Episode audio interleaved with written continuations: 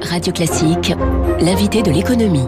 Avec Del Sol Avocat. Del Sol Avocat, donnez toutes les chances à votre entreprise. 7h13 sur Radio Classique. Quel avenir pour le tourisme français terrassé par la crise, en tout cas plus exactement mis à l'arrêt? Alors, dans l'immédiat, il y a l'urgence, la survie. Le gouvernement fait-il le job? Et puis, il y a les questions de fond hein, sur l'avenir. Est-ce qu'il faut persévérer dans un tourisme de masse ou bien s'orienter vers le haut de gamme? On en parle ce matin avec notre invité. Bonjour Jérôme Tourbier. Bonjour. Vous êtes le fondateur avec votre épouse, on la salue, il y a 20 ans maintenant, des sources de Caudalie, les sources de Cheverny également. Ce sont deux palaces au cœur de la nature. Hein. Je brosse un, portrait très rapide. Aux sources de Caudalie, par exemple, on est en contrebas, déchets du grand cru classé Smith Olafite. Vous avez reçu plein de prix euh, euh, pour euh, pour ce que vous avez fait, pour ce, ce, projet. des palaces dans les vignobles, on, est en plein dans le no-tourisme là, que vous avez l'ambition de décliner dans chaque région viticole. Alors, est-ce que vous pouvez nous parler de vos établissements, de votre business, Jérôme Tourbier? Tout a commencé, comme vous le dites, pour nous dans le vignoble bordelais, aux sources de Caudalie, où on a eu cette chance de développer un art de vivre au milieu des vignes qu'on a appelé, euh, nous, l'art de vigne. Donc c'est un métier traditionnel, je dirais, d'hôtelier, restaurateur, avec euh, une table doublement étoilée au guide Michelin, et puis ce concept fort de spa-vinothérapie qui a fait parler de la maison.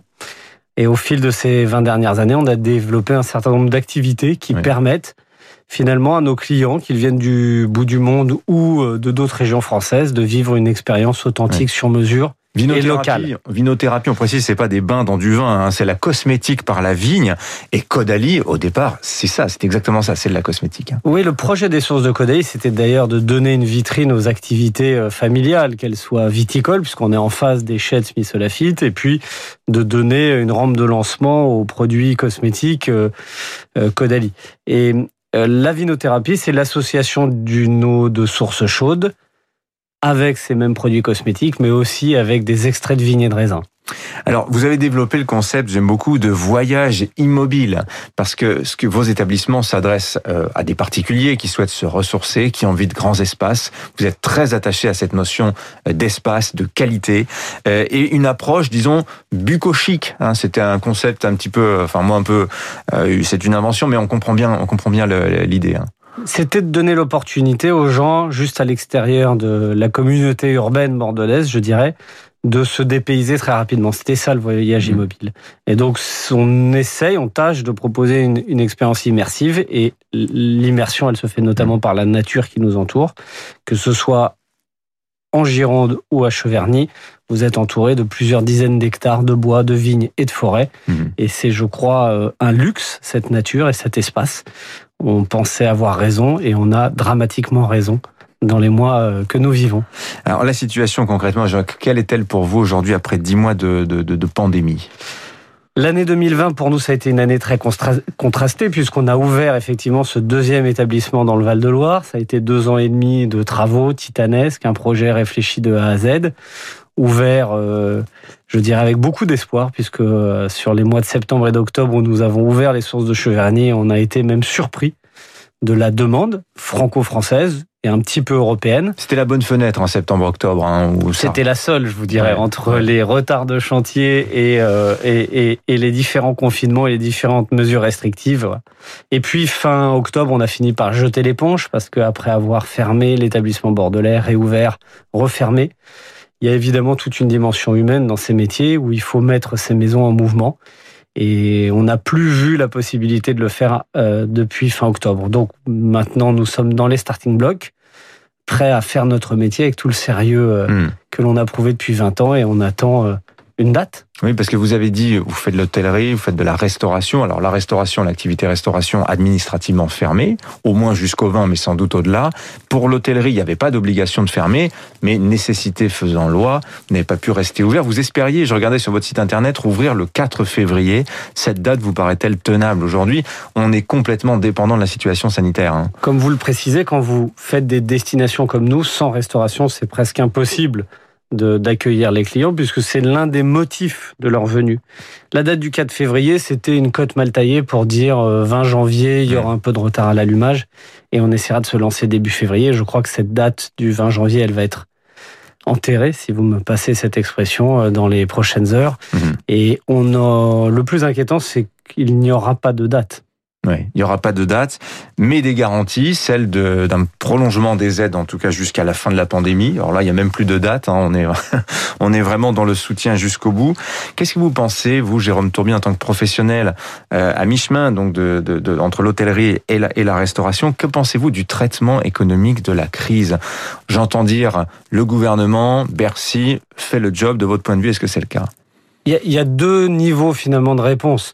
Euh, les équipes de Bercy et les ministres en place, je pense à Bruno Le Maire, à Agnès Pannier-Runacher, font un excellent travail. Euh, les choses sont précises, on a une écoute permanente, il y a des échanges avec les différentes branches pour la nôtre, euh, encore hier, et donc on réussit à ajuster au mieux en fonction des contraintes des uns et des autres. Donc je dirais que l'exécution de ce travail de prise en charge très collective et par la société finalement, on, laisse assumer à la société le fait de sacrifier une profession et toute une industrie et un pan de l'économie qui est presque 10% de notre économie. Donc ça, il faut vraiment le saluer parce que euh, ils font le job.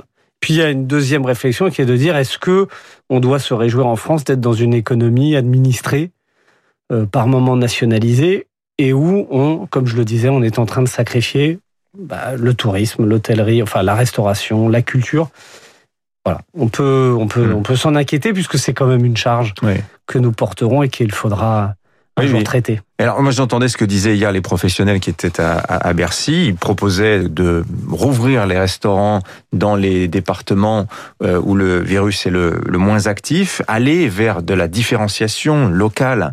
Et euh, la réflexion est aujourd'hui la même sur le plan économique. Vous avez de plus en plus d'économistes, euh, de chefs d'entreprise qui disent il faut sortir de la stratégie tapis de bombe, on aide tout le monde, pour aller vers davantage de cibler, concentrer les aides, concentrer le soutien sur les secteurs qui en ont le plus besoin. Tout à l'heure, j'avais Olivier Saleron de la Fédération française du bâtiment qui nous disait moins 15% pour le bâtiment. L'an dernier, c'est beaucoup, mais versus moins 50, 60% dans d'autres secteurs, c'est incomparable.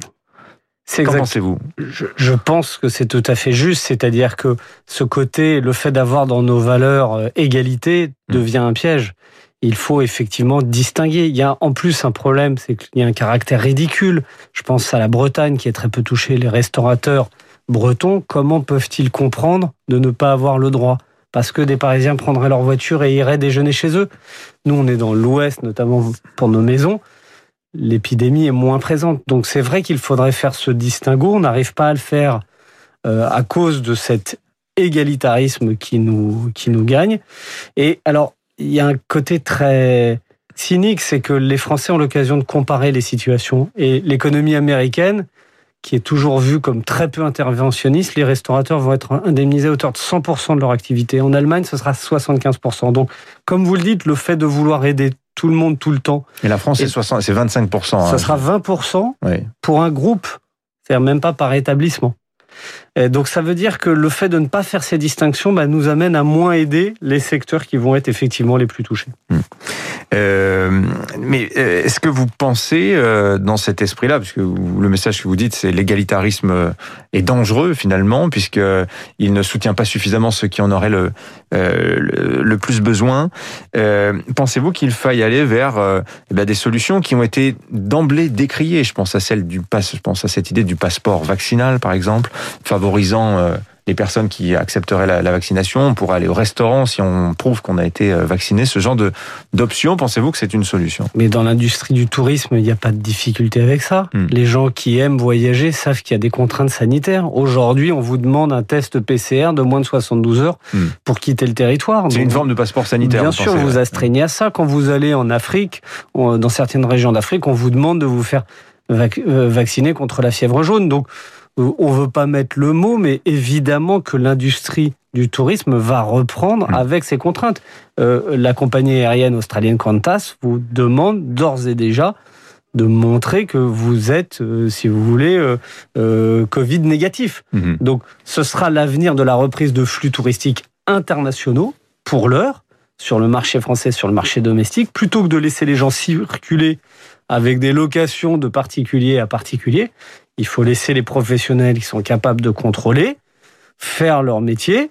Et donc, par exemple, comme vous le dites, aller au restaurant avec une application en fonction. Et ben, ceux qui ne veulent pas jouer le jeu et avoir une application, ils vont pas au restaurant.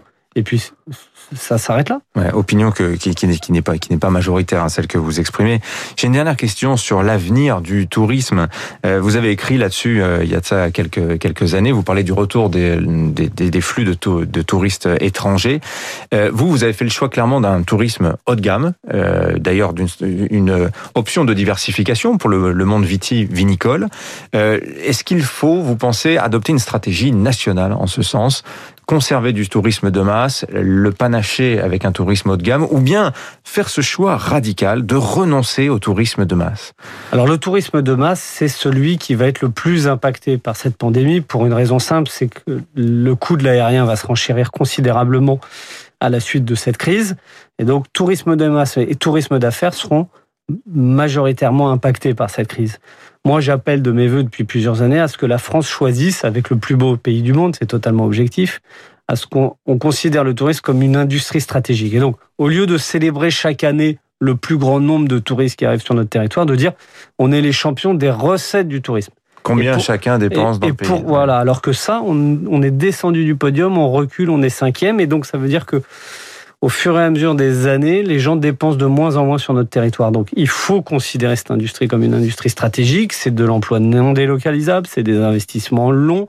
On peut profiter d'un territoire magnifique qu'il faut aménager. Donc évidemment que ce, cette industrie mérite d'être traitée. Je crois que l'idée fait son chemin, qu'il y a de plus en plus de projets de qualité sur notre territoire. Et, et, et je l'appelle sincèrement de mes voeux. Voilà, on n'a plus d'industrie, mais on a notre patrimoine, effectivement. Comment le valoriser intelligemment pour qu'il soit le plus rentable possible? Merci d'être venu nous voir ce matin, Jérôme Tourbier, Merci. le fondateur des sources de Caudalie et sources de Cheverny, deux établissements donc euh, eh bien mis à l'arrêt par la, la force des choses de ces derniers temps. Merci.